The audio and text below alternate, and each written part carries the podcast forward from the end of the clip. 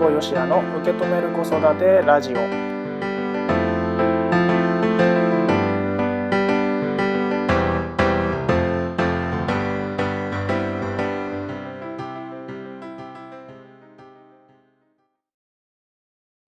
皆さんこんにちは辛坊よしやです。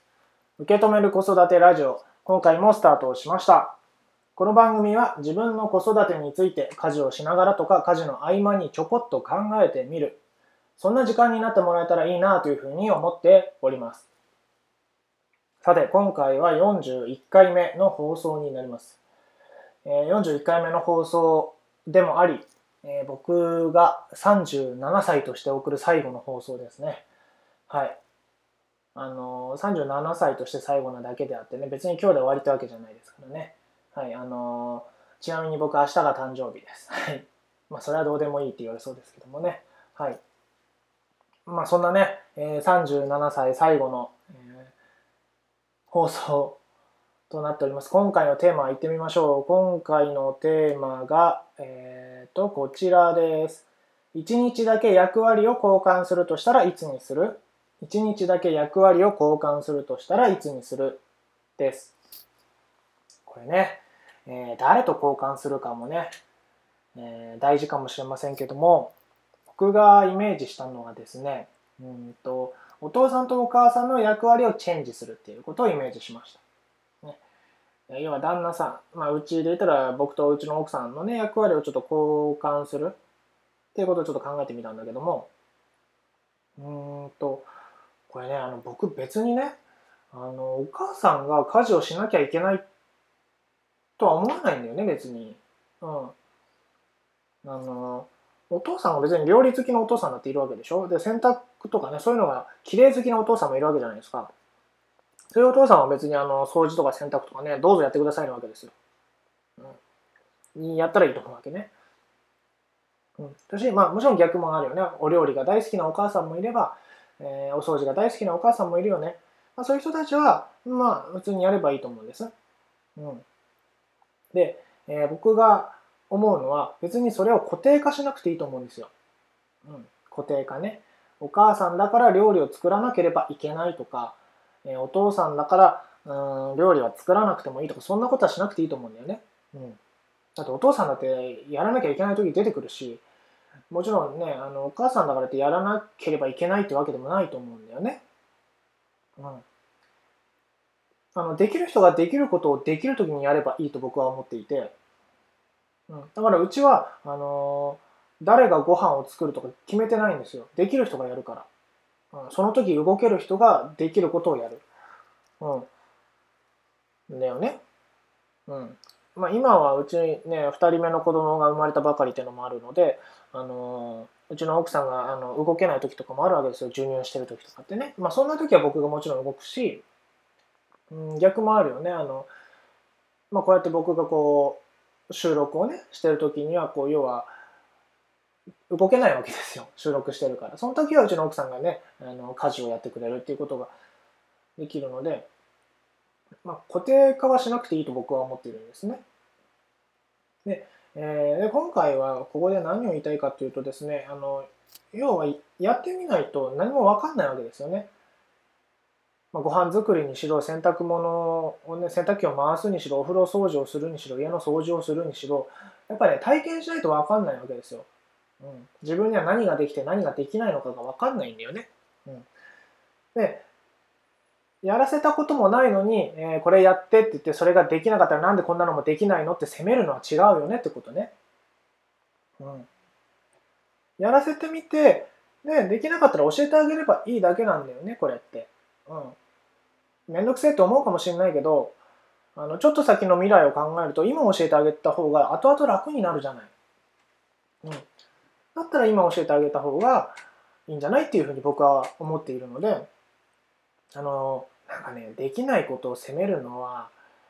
なんか、お互いにね、いい気持ちはしないんじゃないかなって思うのね。うん。で自分がこれができないけどそんそれができる相手はすごいなありがたいなって思ったらそこにこう感謝の気持ちが生まれると思うんです。ね、で、えー、そこをしっかりありがとねっていうふうに伝えてあげた方がうん奥さんもうれ奥さんもね嬉しい奥さんも嬉しいって言っていいのか分かんないけど奥さんもいいだろうし旦那さんもね嬉しいと思うんだよね。逆にこう言われたらね、うん、なのであのやってみてあの難しいことももちろん出てくるじゃない。ね、やったからこそ分かる大変さとかありがたさっていうのは絶対あるんだよね。うん、でそれを得るためにどうしたらいいかというとやっぱり実際にやらないとその気持ちとかはこう体感できないんですよ。うん、なのでもう1日だけでもいいからとりあえず役割を交換してみる。まあちょっと授乳はね男の人でできない、まあ、なんつうの、まあ、お乳瓶であげるはできるよ。うん、それはできるけどあの実際にねおっぱいからあのミルクあげるはできないからさこればっかりはしょうがないんだけどもそれ以外のことはできるからさ、うん、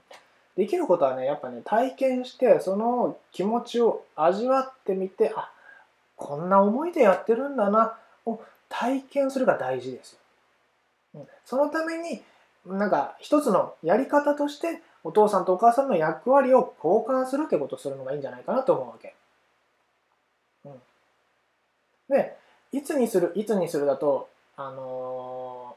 ー、決まんないからあのじゃあいつにするのよって今日決めてくださいっていうことなんだけども例えばじゃあそれいつやる？うんいつにしようかで終わるんではなくて